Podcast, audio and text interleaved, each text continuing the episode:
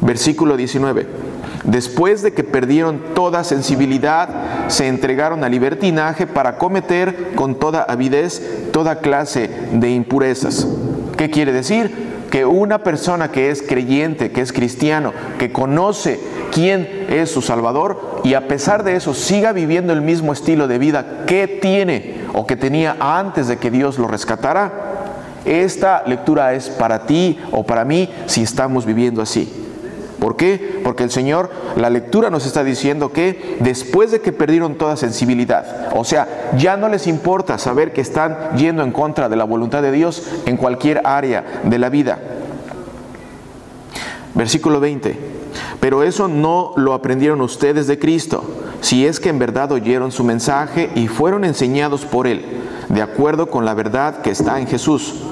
En cuanto a su pasada manera de vivir, otra vez, otra invitación a que puedas reflexionar cómo era tu vida cuando Dios no estaba contigo, cuando Dios no te había rescatado, cuando Dios no estaba en tu vida. En versículo 22, en cuanto a su pasada manera de vivir, despójense de su vieja naturaleza ¿Qué quiere decir esto? Que están vestidos de una vieja naturaleza, que todos nosotros hemos sido despojados, hemos sido, eh, nos han quitado esa eh, vieja naturaleza. Versículo 22, la cual está corrompida por los deseos engañosos. Renuévense en el espíritu de su mente y revístanse de la nueva naturaleza. Miren lo que dice aquí, queridos hermanos, versículo 24, y revístanse de la nueva naturaleza. ¿Qué quiere decir revístanse de la nueva naturaleza? Quiere decir que antes estábamos vestidos, pero con la vestimenta pecaminosa. Quiere decir que para poder revestirnos necesitamos quitarnos la vieja vestimenta.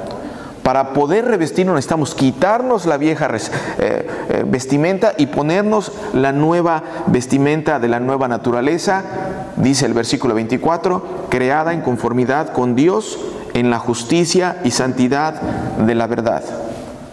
Queridos hermanos, esta lectura nos habla del vestir espiritual todos los días, de la manera en la que nos vestimos todos los días espiritualmente. Dios nos ha revestido con una nueva vestimenta.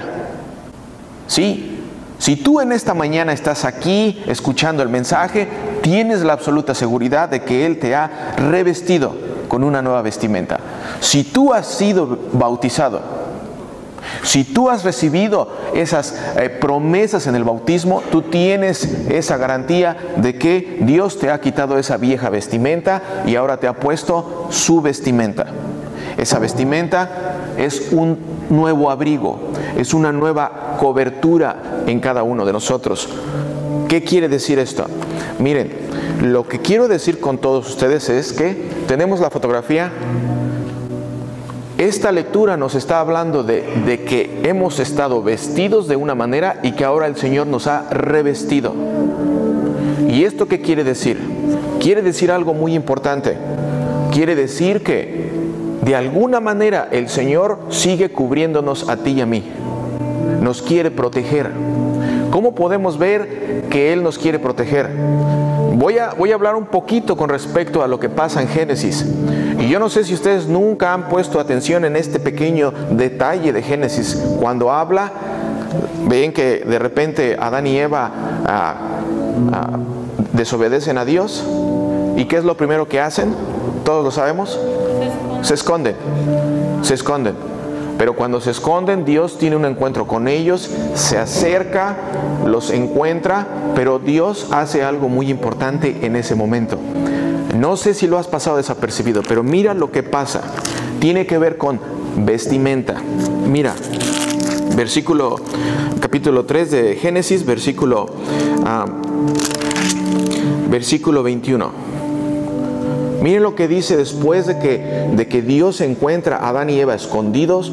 ¿Qué quiere decir escondidos? Huir de Dios. ¿Por qué? Porque saben que se han portado mal.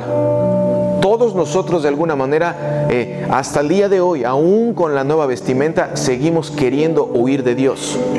Aquellos que no vienen a la iglesia y que no no conocen las palabras del Señor, que no saben de las promesas y que no saben la razón por la cual Dios lleva a cabo sacrificios, principalmente este sacrificio, no tienen ni idea por qué razón el Señor sigue llamándonos. Miren lo que dice, Adán y Eva se esconden, el Señor eh, Dios se acerca, los encuentra y cuando los encuentra, dice el versículo 21, luego Dios, el Señor, hizo túnicas de pieles para vestir al hombre y a su mujer. ¿Qué es lo que quiere decir? ¿Qué quiere decir eso? ¿Qué quiere decir que el Señor hizo túnicas para vestir al hombre y a la mujer? Quiere decir que buscó la manera de protegerlos. El Señor sigue buscando la manera de protegernos. ¿Pueden imaginar ustedes a Adán y Eva escondidos? Y el Señor completamente eh, frustrado de lo que ha hecho Adán y Eva. ¿Qué era lo que merecía Adán y Eva? Muerte, Dice, la paga del pecado es muerte. Era lo que merecía. Sin embargo, lo que hace Dios en ese momento es ir y agarrar una de su creación, una animal, y traer y enfrente de ellos cortarle el cuello, derramar sangre, arrancarle la piel Pueden ver esa imagen de los aterrorizados que pudieron estar Adán y Eva al saber que lo que Dios estaba haciendo con ese animal era lo que esa Adán y Eva merecían. Le corta el cuello, le arranca la piel y lo que hace es que esa piel la usa para cubrir a cada uno de ellos. ¿Y por qué usa la piel? Porque esa es una es una imagen, eso es una sombra de que para que Dios te pueda proteger y te pueda cubrir, tiene que haber un sacrificio. Ese es un sacrificio inicial que al final va a llegar a cuál? Al sacrificio final, que es el Señor Jesucristo. Ese sacrificio final del Señor Jesucristo es el, último en el cual tú y yo podemos reconocer que la mano del Señor aún, aún en ese momento de Génesis hasta el día de hoy, el Señor decidió hacer ese sacrificio por ti y por mí. Ahora, no tengo mucho tiempo para continuar este sermón, queridos hermanos, pero Pónganme atención en este último jalón que vamos a hacer y por favor eh, los invito a que, a que, escuchen en este momento. ¿Qué quiere decir esto? Estas lecturas que estamos ah, leyendo tienen un enfoque para todos los ya cristianos como tú y como yo. Dios nos ha revestido con una nueva vestimenta. Esa nueva vestimenta nos la ha dado a través de su Hijo Jesucristo. Queridos hermanos, hoy día hay gente que incluso se enorgullece de andar sucio. ¿Ustedes conocen a alguien? Déjenme eh, explicarles para dónde voy. ¿Ustedes conocen a alguien que, tiende a andar eh, mugroso o sucio?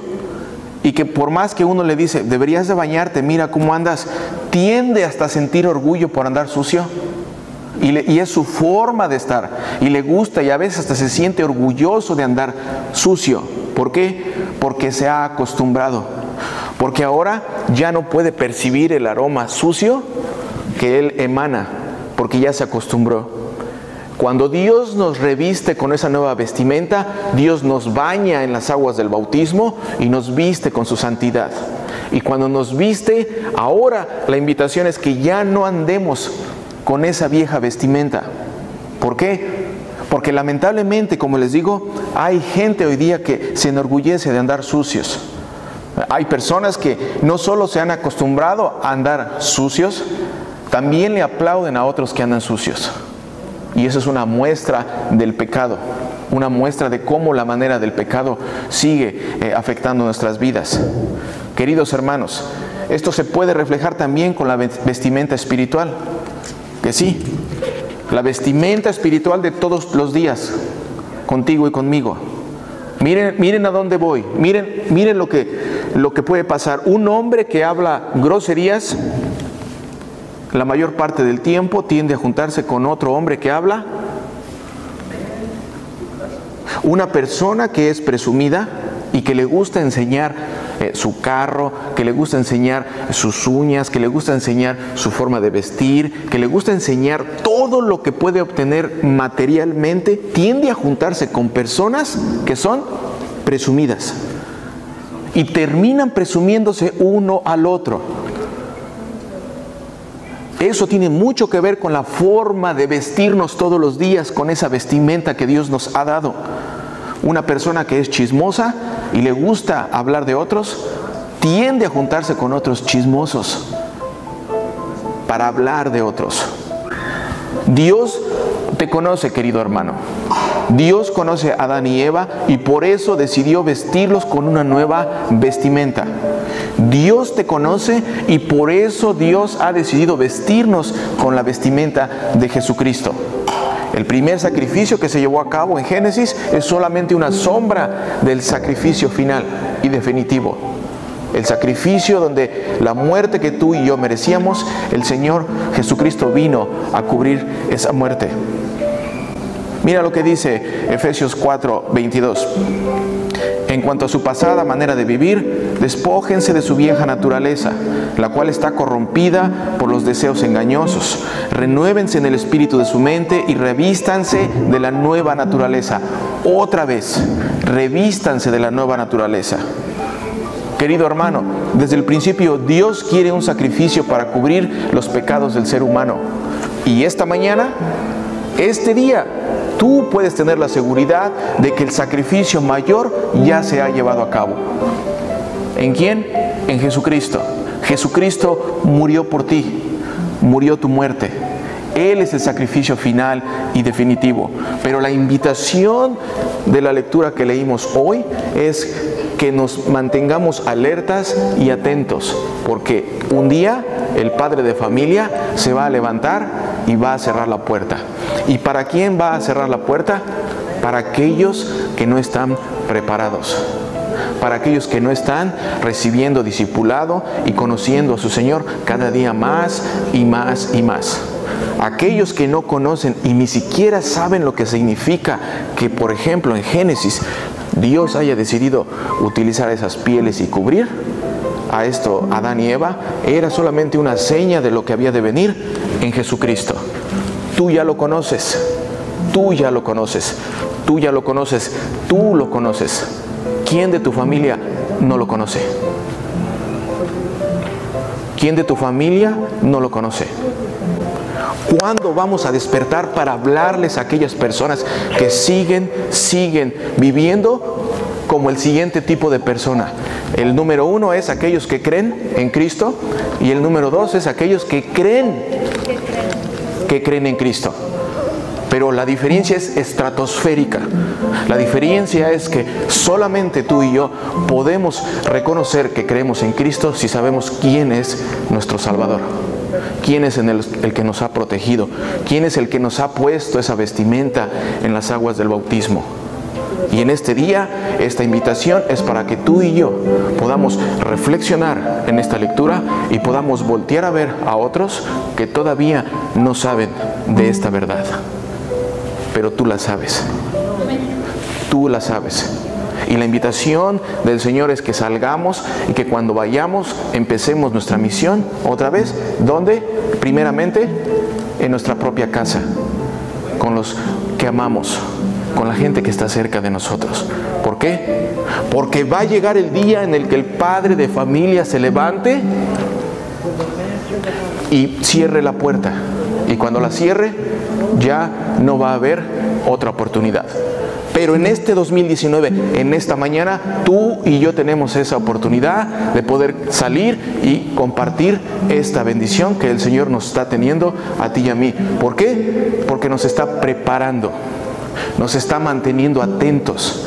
En esta mañana, cada domingo que vienes, te mantiene atento para que no te duermas, para que estés despierto, para que cuando el padre de familia que está sentado a la diestra de Dios Padre se levante y decida regresar por su pueblo, tú y yo estemos listos.